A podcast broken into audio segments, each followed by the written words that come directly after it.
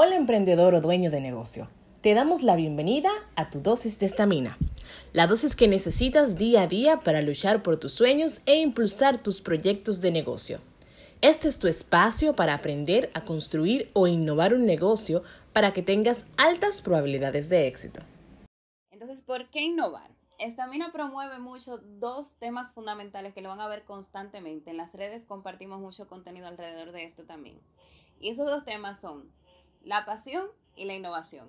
¿Por qué? Porque la pasión es la que te va a dar la motivación de en el día a día para tú impulsar tu negocio. Y por otro lado está la innovación, que es la que te va a dar la estabilidad en tu negocio, porque hay que estar cambiando constantemente, hay que estar mejorando constantemente. Entonces, antes de hablar de por qué hay que innovar, primero vamos a ver qué representa la innovación dentro de un negocio. Lo primero es que la innovación es igual a sostenibilidad. Para tú poder ser una empresa que se mantenga en el tiempo, que eso viene siendo la sostenibilidad, tú tienes que estar constantemente haciendo cambios, evolucionando, mejorando procesos y todo esto es innovar. Cuando hablamos de cambiar es aquello que tú ves que se puede hacer diferente, que, puedes eh, manejar de otra manera para sorprender a tus clientes, para que no haya monotonía, hasta, por ejemplo, rediseñar tu negocio cada cierto tiempo. Tienes un restaurante y cambiarlo cada cierto tiempo para mantenerte actualizado. Eso es innovar.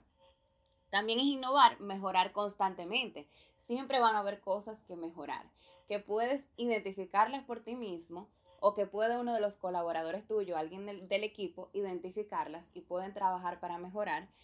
O también puede ser que el cliente te lo diga de alguna manera, ya sea porque se haya disgustado por alguna situación. A donde hay un disgusto hay una oportunidad de mejora. Entonces también por esa vía o también cuando el cliente de manera genuina le, gusta mucho tu negocio y te dice, ah, mira, me encantaría que aquí en el negocio hubiera tal cosa o me fue mal con tal cosa, me gustaría que se mejorara. Entonces esa retroalimentación del cliente también te va a ayudar a innovar. Otra manera de innovar es sorprender. Puede que las cosas estén marchando muy bien en tu negocio, pero siempre buscar esa manera de sorprender a tu cliente, de hacer las cosas para que eh, para causar el efecto wow, que es ese efecto sorpresa que hace que ese cliente sea fiel a tu negocio y que también comparta que existe tu negocio. Ese boca a boca va a ser fundamental para ti y a través de la sorpresa se logra mucho esto. ¿Por qué? Porque te quedas de manera permanente en la mente de ese cliente al que sorprendiste. También innovar es pensar diferente. ¿Por qué hacer exactamente lo mismo que está haciendo la competencia? Yo puedo hacer algo diferente que me ayude a destacar, que ayude a que el cliente se dé cuenta de por qué debe preferirme a mí. Entonces, ese es otro punto. También innovar es eficientizar. ¿Qué, es eficientizar? es utilizar de la mejor manera posible los recursos que tienes. Entonces tú tienes procesos y lo estás haciendo de una manera, pero tú puedes hacerlo de otra manera en donde tal vez utilices menos recursos o tal vez utilices menos tiempo. Entonces eso es eficientizar y también va, va a traer beneficios para el negocio. Entonces ya luego de ver lo que es innovar, ahora lo importante, ¿por qué hay que hacer todos estos esfuerzos constantemente de innovación? Bueno, en primer lugar, porque el consumidor cambia. O sea, no podemos pensar que el consumidor que vino hoy, cuando venga dentro de 10 días, va a ser exactamente igual. Las personas van cambiando constantemente sus intereses, sus gustos. Hace, hace años atrás no se utilizaban, por ejemplo, las redes sociales como se utilizan ahora, como se utilizan hoy en día. Hace años atrás no se utilizaban algunas de esas redes sociales, por ejemplo, TikTok, que es una de las más recientes. Antes no se utilizaban. Entonces, si nosotros nos quedamos con las mismas estrategias de hace 10 años, ahora mismo estuviéramos desfasados. Entonces, como nuestros clientes cambian constantemente, nosotros también tenemos que ir actualizándonos y cambiar junto con ellos. Además de que las generaciones van avanzando.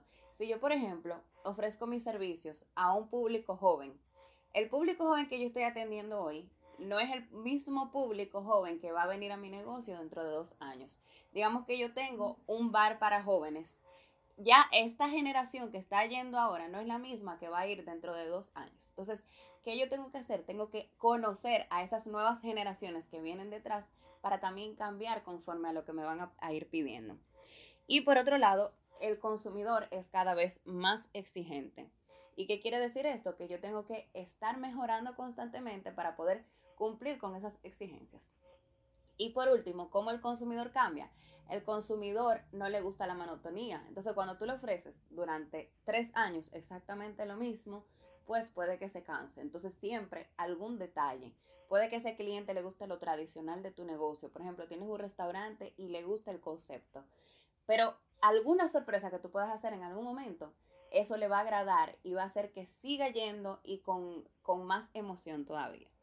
Entonces, eso por ese lado. Para el consumidor hay que innovar y también, por otro lado, porque la competencia también está innovando constantemente.